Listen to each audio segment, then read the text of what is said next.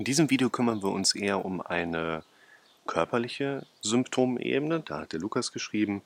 Willkommen zum Podcast für mentale Gesundheit, Zufriedenheit und Wohlbefinden. Der leidet seit ein paar Monaten an Schluckstörungen, Brustschmerzen, Stiche in der Brust, Schmerzen im Nacken und Kopf, leichte Kopfschmerzen, täglich im Hinterkopf, gerade morgens. Und zudem fühlt sich mein linker Arm und mein linkes Bein inklusive Fuß und Hand anders an als sonst irgendwie ganz minimal gelähmt. Weiß nicht, ob das von einem Benommenheitsgefühl kommt. Es fühlt sich anders an als sonst, irgendwie komisch, kann nachts auch ab und zu nicht so einfach einschlafen, weil sich die Gefühlslage entsprechend so darstellt. Ab und zu kommen da so kleine pochende Stiche im Arm und im Bein, als ob die Durchblutung nicht ganz funktioniert. Verstehe das alles nicht und bin auch schon am Ende der Nerven. Das kann ich verstehen. Kann es auch an Angstzuständen und so weiter liegen? Da gehen wir gerne mal Schritt für Schritt durch. Die Symptome, die ich mir da so ein Stück weit rausgezogen habe, versuchen mir jetzt mal in naja, einer möglichen Erklärungsform so ein bisschen zu beschreiben.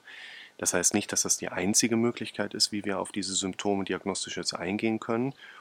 Das, was ich jetzt so ein bisschen erzähle, wäre natürlich so eine erste Idee, die man natürlich dann auch bei einer hausärztlichen oder fachärztlichen Abklärung mit so ein bisschen da reinbeziehen würde dass man einfach jetzt für dich so ein bisschen weiß, der du den Kommentar und die Symptomatik ja hast, ne, Kommentar geschrieben hast, einfach so ein bisschen weiß, so, was sind die nächsten wichtigen Schritte. Ich bin ja immer ein Fan davon, egal ob es hier um diese Videos auf YouTube geht oder ob ich auch einen Patienten in der Praxis habe. Ich sag mal, wenn du jetzt zu mir in die Praxis kommen würdest, dann würde ich dir im Grunde genommen das Gleiche erzählen, was ich dir jetzt in diesem Video erzähle und ich würde dir auch die gleichen Empfehlungen aussprechen.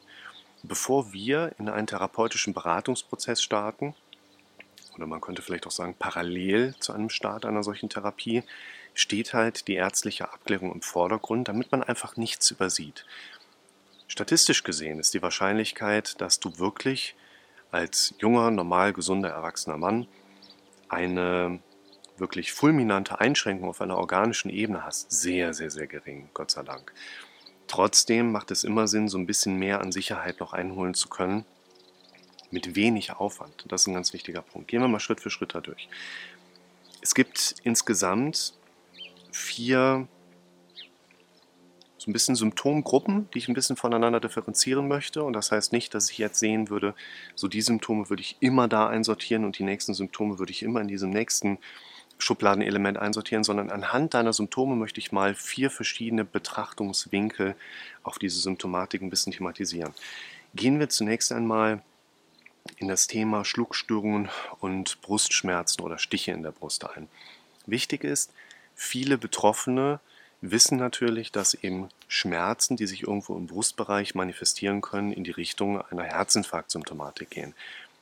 Die meisten Patienten, die jünger als 40 sind, die wir hospitalisieren, also durch meine Rettungsdienstzeit habe ich ja auch viele ja, Verdacht auf Myokardinfarkt in die Klinik gefahren, die aller, allerwenigsten davon hatten wirklich einen Herzinfarkt. In 15 Jahren waren das vielleicht so zwei oder drei, die wirklich, ich sag mal so in den 20er waren und eine Herzinfarktsymptomatik hatten. Ganz, ganz, ganz wenige. Die auch wirklich einen Infarkt hatten. Hier muss man deshalb tatsächlich auch sagen, bei einem entsprechenden Schmerzbild sollte eine Abklärung erfolgen. Es reicht aber, wenn die dann einmal erfolgt ist, um dann den Startschuss freizugeben, an dieser Ebene hier viel dran zu arbeiten. Und das Thema Schluckstörung und auch, man nennt das dann medizinisch exakter retrosternale Schmerzen, ne? also quasi hier hinter dem Brustbein liegen Sternum, die Schmerzen, die deuten eigentlich ganz häufig gar nicht auf einen Herzinfarkt jetzt hier in dieser Kiste hin. Also wenn du wirklich fulminanten Herzinfarkt hast, dann hast du einen sogenannten Vernichtungsschmerz. Und du kannst dir vielleicht ungefähr vorstellen, wie es den Leuten geht, die den haben. Und so ein Brennen hinter dem Brustbein oder ein stichendes Schmerzbild Einhergehend mit einer Schluckstörung ist ganz häufig tatsächlich die Folge von Sodbrennen. Das heißt, wir haben Reflux, der Magen, der liegt tatsächlich nur relativ weit oben, unterhalb der linken Brustwarze geht der Magen so ungefähr los, zieht sich dann herüber. Und durch die Lebensweise, die wir heute haben, also ungesundes Essen, zu wenig Trinken, aber natürlich auf der psychischen Verarbeitungsebene, die Stressoren, die den ganzen Tag auf uns einwirken können, Befürchtungsbilder, die wir im Kopf haben. Das ist ja das, wo wir die ganze Zeit letzten Endes hiervon reden. Das sind die Dinge, die uns die ganze Zeit immer unter Stress setzen. Ausschüttung von Stresshormonen, also ungelöste Probleme in meinem Alltag, bedingen eine Stresshormonausschüttung. Eine Stresshormonausschüttung bedingt unter anderem neben der Beschleunigung des Herzschlags und der Atmung auch eine leichte Erhöhung des Blutdrucks. Viele Betroffene erleben im Moment der Paniksymptomatik das Gefühl, sie würden vielleicht umkippen, eine sogenannte subjektive Synkopeneigung. Es kommt aber in der Regel eben genau zu einer leichten Blutdruckerhöhung, damit der Kreislauf sich tatsächlich stabilisiert. Es fühlt sich nur an, als würden wir umkippen im nächsten Moment. Macht auch dann direkt wieder natürlich die nächste Panik. Und diese Stoffe im Körper auf einer Hormonebene, die den Blutdruck auch leicht erhöhen, sorgen auch für eine erhöhte Magensäureausschüttung. Mehr Magensäure letzten Endes auch hier wieder der Einfluss psychotroper Substanzen wie Koffein, aber auch Nikotinabusus bewirkt eine recht starke, protrahierte, also auch zeitlich verzögerte und prolongierte, verlängerte Ausschüttung von Magensäure, bedingt einfach, dass mit der Zeit der, muss dir das auch so vorstellen, der Ösophagus, Speiseröhre, endet dann in den Magen ein und einmal ist der Magen oben und unten hat er so ein, ist die andere Hand, Muskelring, der den abschließt. Und dieser obere Magenpförtner, der neigt dazu, wenn wir hier die ganze Zeit viel rauchen, einfach mit der Zeit etwas undichter zu schließen, weil der Muskeltonus leicht erschlafft, also ganz grob formuliert. Und wenn wir dann die ungünstige Kombination haben von durch meine Lebensweise habe ich zu viel an Magensäureproduktion, die letzten Endes ja auch nur wieder eine Resistenz meines Körpers gegenüber Krankheitserregern darstellen soll, plus vielleicht auch ein unscharf gezeichneter Mageneingang, dann läuft quasi die ganze Zeit die Suppe irgendwie wieder zurück. Gerade nachts und im Liegen macht das dann größere Probleme. Viele Betroffenen kriegen davon gar nichts mit. In der Nacht kann aber Magensäure typischerweise die Speiseröhre leicht reizen. Wir morgens so ein bisschen Heiserkeit, bisschen Halsschmerzen schon mal mit dabei und typischerweise im Tagesverlauf das Gefühl, man jetzt auch Globusgefühl, ich habe hier irgendwas und kann nicht richtig schlucken und es geht nicht wirklich runter. Und irgendwie fühlt es sich komisch an. Das könnte eine von dir angesprochene Schluckstörung sein oder so eine Schluckproblematik, die sich eben auch ganz gerne mit dem retrosternalen Brennen und Schmerzbild zusammen zeigt. Und das wäre eine Symptomatik, die würde man theoretisch gastroenterologisch abklären lassen können. Also dann steckt man halt mal Schlauch rein und guckt, wie sieht es drin aus. Mal ganz ehrlich, bei den meisten Symptombefunden würde ich sagen, du kannst jetzt auch noch zwei Wochen warten, versuchen in dieser Zeit wirklich Dinge in deinem Leben zu verändern und mal gucken, ob die Symptomatik ein bisschen besser wird. Und wenn die Magenbeschwerden trotzdem immer noch persistieren, dann kann man immer noch mal eine Helicobacter pylori Abklärung machen. Das ist so ein kleiner Bakterienstamm, der durchaus schon mal Probleme machen kann. Das versucht man dann so ein bisschen im Auge zu behalten. Also hier erst einmal dieses subjektive Gefühl von Schluckstörung. Es gibt ja auch, ne, du hast ja auf das Video sowieso, wo ich im Steinbruch fast hops gegangen bin, darauf geantwortet. Die Schluckstörung an sich thematisiere ich in dem Video. Für die, die es noch nicht gesehen haben, guckt es euch an. In der ersten Minute passiert so viel cooler Stuff, das ist richtig cool. Ähm, ja, ich verlinke euch das Video zum Thema Schluckstörung einfach mit da drin damit ihr so ein bisschen noch mal ein Bild davon bekommt, wie diese psychogenen Schluckbeschwerden sich auch ein Stück weit entstehen lassen. Also ganz typisches Problem. Introspektionsfähigkeit kommen wir gleich noch mal zu, sodass unser Fokus die ganze Zeit immer auf sowas liegt, dann machen wir das Problem auch größer. Hier würde ich erstmal persönlich, um das kurz für den ersten Punkt zusammenzufassen, in die Abklärung gehen könnte, dieses Schluckstörungsbild und das retrosternale Brennen vielleicht mit einer erhöhten Magensäureausschüttung im Kontext dieser Stresssymptomatik bestehen. Das ist der erste Teil. Dann haben wir das Schmerzbild, Nacken, Kopfschmerzen, leichte Kopfschmerzen täglich im Hinterkopf, gerade morgens. Und linker äh, Seite fühlt sich ein bisschen anders an. Was ich hier am wahrscheinlichsten finde, ist tatsächlich auch wieder im Kontext des Symptombildes in der Gesamtheit, beziehungsweise der Videos, wo wir uns hier bewegen, einfach eine Stresssymptomatik. Unsere Lebensweise führt einfach auch zu einem verstärkten Muskeltonus. Wir trinken zu viel Kaffee, wir trinken zu wenig Wasser, wir essen ungesund, wir arbeiten zu viel, wir arbeiten zu viel von Falschen und so weiter und so fort. Wir schützen uns als Säugetiere immer noch, indem wir die Schultern unbewusst die ganze Zeit im Tag hochziehen. Vielleicht jetzt nicht so krass, wie ich das mache, ne, aber so eine leichte äh, Muskeltonusanspannung hier hinten drin, das macht einfach dann irgendwann chronisch auch Probleme. Und typischerweise ist das eben ein Prozess, wenn wir hier die ganze Zeit die Muskeln anspannen, dann signalisiert das unserem Gehirn, hier kommt ein bisschen weniger Blut an. Es werden Prostaglandine ausgeschüttet, die die Durchblutung durch eine Vasodilatation der Gefäße wieder mit unterstützen soll. Diese Prostaglandine, die ausgeschüttet werden, reizen aber wieder die Schmerzrezeptoren. Das heißt, der Körper reguliert sich selbst und du kriegst es dann wieder in Form von Schmerzen mit. Das ist nicht krank, das ist sogar eher gesagt gesund, dass das so funktioniert. Aber es schindet natürlich Eindruck und es fühlt sich natürlich auch unangenehm an. Deshalb typischerweise nicht steroidiale Antirheumatika. Ne? Schmeiß in Aspirin rein. Das ist ein Prostaglandin-Inhibitor, der verzögert und unterbindet die weitere Ausschüttung von Prostaglandin und wirkt deshalb nach ungefähr einer Dreiviertelstunde schmerzstillend. Ich würde tatsächlich dir empfehlen, jetzt mit dieser Symptomebene, also diese Gruppe 2, wir sollten mal so ein bisschen schauen, was macht denn dein Nacken? Wie ernährst du dich? Ich habe in anderen Videos ja auch schon zusammengefasst. Guck darauf, wie du dich ernährst. Trinkst du genug Wasser? Gerade Nacken- und Rückenpatienten haben erstaunlich oft ein viel zu wenig an Flüssigkeitskonsum. Das sollte man auf jeden Fall mit unter die Lupe nehmen. Und diese Symptome, wenn hier oben einfach viel mit Verspannung drin ist, man nachts irgendwie so halb komisch schläft. Ich hatte einen Einsatz vor Jahren im Rettungsdienst, da kann ich mich dran erinnern, wir sind irgendwie nachts raus, es war nicht irgendwie Sommer, es war stockduster. Und man ist dann so, wenn der Melder geht, im Halbschlaf. Und ich kann mich noch daran erinnern, dass ich so halb irgendwie mit dem T-Shirt an vor der Rutschstange stehe und bin da schon angelehnt und denke so, hey, irgendwas ist gerade total komisch. Und gehe runter zum Auto und der Kollege guckt mich an, hey, wie siehst du denn aus? Und da habe ich quasi mein T-Shirt angezogen, aber ich habe das hier nur halb angezogen gehabt, weil mein linker Arm war komplett taub.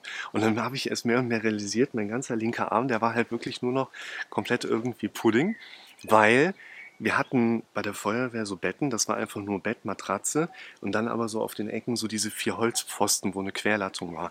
Und ich bin aufgewacht, als der Melder ging, dass ich also wirklich so auf diesem Holzpfosten mit dem Kopf drauf geschlafen war. Ich habe auch zwei Tage dann auch echt Probleme gehabt. Ne? Kollege ist dann gefahren, weil ich war eigentlich der Fahrer und so, ich sag mal nur mit Rechtslenken, Sonderfahrt, ist halt jetzt auch nicht so geil. Ne? Und das ist ein typisches Phänomen, dass gerade eben auch Beschwerden, die sich so zeigen, dass ähm, entweder nur eine Körperseite sich so ein bisschen anders anfühlt und gerne auch mal nur einzelne Fingerbereiche vielleicht so ein bisschen desensibilisiert sind, so ein bisschen kribbeln und so. Das spricht ganz häufig eben für eine Nervenreizung, die hier oben in dem Bereich meistens ansetzt. Das sind die Halswirbelkörper, die dann so ein bisschen geärgert sind. Fühlt sich blöd an, ist unterm Strich aber vollkommen ungefährlich. Und was solltest du machen? Du solltest eben darauf achten, gerade bei dieser Symptom- und Beschwerdelage, Sport. Schau, dass du die Nackenmuskulatur regelmäßig forderst. Schau, dass du die in dem Sinne auch regelmäßig förderst. Und auch hier macht theoretisch eine Abklärung über einen Orthopäden natürlich einmal Sinn, der sich vielleicht sogar mit dem Röntgenbild mal die Stellung der einzelnen Wirbel so ein bisschen angucken kann. Aber ganz ehrlich, das ist meistens ist da alles in Ordnung. Und wenn du wirklich ein Problem hättest, dann würdest du nicht überlegen müssen, ja, habe ich da ein Problem? Fühlt es sich vielleicht anders an? Deshalb gehen wir schnell zum dritten Punkt. Es fühlt sich minimal gelähmt an. Mit dem Benommenheitsgefühl fühlt sich halt anders an, komisch an, nachts einschlafen. Genau.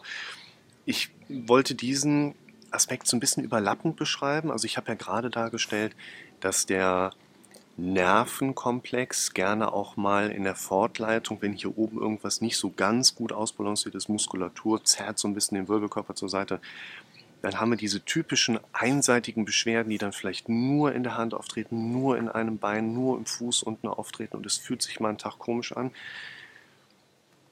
Das ganz große Thema ist aber, dass wir mit der Zeit einfach extrem unseren Fokus auf bestimmte Dinge in unserem Leben richten. Das heißt, diese sogenannte Introspektionsfähigkeit erhöht sich einfach mit der Zeit durch unser Üben. Wir üben nach innen zu schauen und üben deshalb auch etwas von Dingen mitzubekommen, die wir eigentlich gar nicht mitbekommen sollten. Dinge, die in unserem Körper ablaufen, die wir sowieso nicht willentlich beeinflussen können, brauchen wir eigentlich auch gar nicht zu beobachten außer es ist irgendwas total aus dem Ruder und dann haben wir Menschen halt Schmerzen. Das heißt, hier ist ein Blick auch schon in gewisser Hinsicht darauf, was ich am Ende jetzt gleich empfehlen würde. Wir müssen so ein bisschen diese Introspektionsfähigkeit verlernen, bewusst. Die Distanz, die wir hier zu den Beobachtungspunkten in unserem eigenen Sein brauchen, kommt nicht darüber, dass wir Distanz versuchen aufzubauen, sondern Nähe zu anderem komme ich gleich nochmal kurz zu. Ne? Also hier haben wir auch diese Überleitung auf die Introspektionsfähigkeit. Und dann hast du nämlich auch beschrieben, Ab und zu kommen da so kleine pochende Stiche im Arm und Bein, als ob die Durchblutung nicht so ganz funktioniert. Verstehe das alles nicht und bin auch echt schon am Ende der Nerven. Kann es an Angstzuständen liegen? Also, ähm, wenn die Durchblutung nicht so ganz gut funktioniert, bekommst du davon in der Regel nichts mit. Wenn die Durchblutung so nicht gut funktioniert, dass du das mitbekommst, dann hast du nicht Stiche, pochende Stiche oder ein pochendes Gefühl an den betreffenden Körperregionen, sondern du hast richtig fette Schmerzen. Wenn ich jetzt mal so überlege, wie ein Patient aussieht, der wirklich eine Durchblutungsstörung im Bein hat, die plötzlich auftritt, also ein arterielles Verschlussbild hat, da sind richtig Schmerzen mit dabei. Du hast ein blass, kalte Extremität, da sind äh, Desensibilisierungen mit drin, also die Durchblutung ist nicht gegeben, die Motorik ist eingeschränkt, die Sensorik ist eingeschränkt. Das kriegst du richtig mit. Das heißt, wir haben hier ein Phänomen. Lasst es euch immer wieder von jemandem wie mir sagen, einmal die ärztliche Abklärung und dann ist aber auch gut, wenn ihr da ein klares Bild bekommt. Also jetzt nicht einfach anfangen, Symptome wegzudenken, sondern versucht schon, Dinge, die hochkommen, einmal so auch befunden zu lassen. Wenn wir dann aber wissen, es ist doch soweit okay, dann ist der nächste Schritt tatsächlich hier, erstmal Einblicke zu bekommen. Was genau mache ich eigentlich, damit ich das alles mitbekomme? Also wer es noch nicht gesehen hat, wie entsteht ein Gefühl? Das müsst ihr euch angucken. Unser Denken manifestiert sich ja vor allen Dingen über Bilder vor dem inneren Auge und die Selbstgespräche, die wir den ganzen Tag mitbekommen. Wenn wir dann irgendwann mal Symptome mitbekommen, dann dreht sich gedanklich ja vieles bis alles im Alltag um diese Symptome. Was genau passiert da? Ich sehe Bilder, die sich in der Regel in Form von Befürchtungen in Bezug auf diese Introspektionsbereiche zielen. Und wir hören auditive Befürchtungsmechanismen, die vielleicht sehr abstrakt sind. Was ist, wenn ich krank bin? Was ist, wenn ich doch nicht hundertprozentige Sicherheit habe? Bis hin vielleicht auch sich so ein bisschen konkreter gestalten. In der Richtung, was ist, wenn das in meinem Arm irgendwas ganz Blödes ist? Ne? Also jeder hat ja so seine eigene Befürchtungsebene. Und was hier auch ganz schnell mit reinkommt, ist das Thema Bewertungen die Hauptaufgabe oder eine der Hauptaufgaben unseres Kopfes ist ja, Dingen Bedeutung zuzuschreiben. Dieser Zustand, zum Beispiel der maximalen Meditation, mein Geist schreibt Dingen keinerlei Bedeutung mehr zu. Kriegen ja selbst die ganzen Asiaten wieder ihr Leben lang Hocken nicht hin. Unser Gehirn ist dafür da, Dinge zu bewerten. So wie die Füße zum Gehen und Hände zum Greifen hast, hast du halt einen Kopf zum Denken, beziehungsweise zum dramatischen und misserfolgsorientierten Denken. Und diese Bewertungsmuster kommen automatisch. Wenn du dein dramatisch denkendes Gehirn bewerten lässt, wirst du diese Bewertung ja auch erstmal als subjektiv eigene Bewertung mitbekommen. Wie gesagt, anderen Videos. Ich frage dich nach 50 verschiedenen Meinungen. Das werden nicht 50 deiner Meinungen sein, sondern 50 Meinungen deines Gehirns, die du bisher mehr oder weniger so durchgewunken hast. Und du hast dich ja noch nicht an einzelnen Punkten hingesetzt und hast dir überlegt, wie möchte ich dies oder jenes in Zukunft bewerten. Und das ist unser wichtiger Punkt, wo du lernst einzugreifen. Dein Kopf sagt, was ist, wenn das was Schlimmes ist? Und deine Aufgabe lautet zu sagen, was ist, wenn das was Gutes ist? Das wäre jetzt der große Sprung, aber zumindest erstmal neutral. Das in meinem linken Arm, das ist jetzt irgendwie da, aber ich halte jetzt das einfach mal so hin, dass es mir egal ist, was da da ist und richte meinen Fokus bewusst auf anderes, weil wenn ich darauf fokussiere, wird es ja auch nicht besser. Ein schönes Beispiel dazu, auch das verlinke ich euch natürlich gerne wieder, ist das Reframing, um diese Art und Weise unserer ja, eigenen Bewertungsmuster einfach so ein Stück zu verstehen. Unser Kopf, ne, ich mal da ja so ein bisschen rum, guckt euch das Video mal in Ruhe an. Unser Kopf schreibt Dingen eine Bedeutung zu und das in der Regel immer kontextuell. Das heißt, wenn ich hier oben aktiv und bewusst anfange, den Problembereichen einen anderen Kontext zu geben, frame ich in dem Sinne, um mal diese Nomenklatur aufzugreifen, die Symptomatik in anderen Bereichen helfen meinem Gehirn dabei, Dinge auch einfach anders zu bewerten oder anders zu erleben. Und was ihr euch auch hier nochmal genauer anschauen solltet, ist, beide Videos verlinke ich euch. Zum einen, darum ist dein Problem da. Über dieses Video verstehst du nochmal ein Stück weit, wie hier, also im auditiven inneren Denkprozess eigentlich die meisten unserer Symptome letztlich bestehen. Eine Bewertung ist ja nicht einfach so da, ein Gefühl ist nicht einfach so da. Es ist immer in der Regel die Folge von einer Zusammensetzung von zwei oder mehreren Komponenten. Komposita. Zum Beispiel Angst vor einem körperlichen Symptom ist ja nicht, dass du sofort Angst vor einem körperlichen Symptom hast, sondern du spürst irgendwas. Es kommt hier oben zu einem verarbeitenden Denkprozess, der lauten könnte, was ist, wenn das so schlimm ist? Ist nur aus der Kombination dieses gefühlten Präsenz der gefühlten Präsenz und der Bewertung kommt es dann wiederum zu einem entsprechend nächsten Gefühl. So erklären sich auch Angststörungen. Da draußen wird ja gesagt, Ängste seien nicht logisch nachvollziehbar. Natürlich sind Ängste logisch nachvollziehbar. Die allermeisten Ängste, die die Leute erleben, bauen halt nur nicht auf dem auf, was alle anderen um dich drumherum mitbeobachten können, sondern bauen darauf auf, was du vor deinem inneren Auge siehst. Und was du dir auch anschauen solltest, das ist das, was ich eben meinte, zwei Dinge, die ich dir verlinke noch. Autofahren, ohne drüber nachzudenken. In diesem Video versuche ich dir nochmal eine Perspektive dazu zu geben, warum eigentlich das Problem da ist, also warum und inwiefern diese Bewertungskomponenten so eine wichtige Rolle spielen und eben, dass unser Gehirn eine ja relativ gut eingrenzbare Lernleistung die ganze Zeit erbringen möchte. Wir glauben nicht an das, was richtig ist. Wir glauben an das, was wir am häufigsten gehört haben. Und deshalb ist für jemanden wie dich, lieber Lukas, der du geschrieben hast, eben auch ein ganz wichtiger Verarbeitungs- oder Therapie- oder sagen wir mal einfach so Fortschrittsprozess. Du darfst erstmal etwas Distanz zu diesen Symptomen aufbauen, nicht indem du dich von denen abwendest, sondern indem du dich denen sogar zuwendest und versuchst erstmal ein Stück weit zu verstehen, was genau ist in dem Moment eigentlich da, um deinen Fokus letztlich wieder auf andere Dinge zu richten. Und wenn du das nicht machst, dann macht das aber eben auch keiner für dich. Und eben auch lernst, dass deine Bewertungen zu diesen tatsächlich beobachtbaren und hörbaren Denkprozessen das eigentliche Problem in der Vergangenheit dargestellt haben und dann eben lernen darfst, deine Bewertungen an diesen Punkten selber aktiv zu ja, umzuprogrammieren oder eben neu zu lernen. Und hier musst du bedenken, wenn der Arzt zu dir sagt, hey, Lukas, du bist gesund, dann gehst du raus und freust dich, aber nach zwei Wochen spätestens ist das alte Denkmuster wieder präsent, weil dein Kopf darauf programmiert ist. Du bist derjenige, der die neuen, selbst erstellten und gewählten Denkmuster immer weiter quantitativ dein Leben trainieren darfst. Wir Menschen glauben nicht an, dass das richtig ist, wir glauben an das, was wir am häufigsten gehört haben.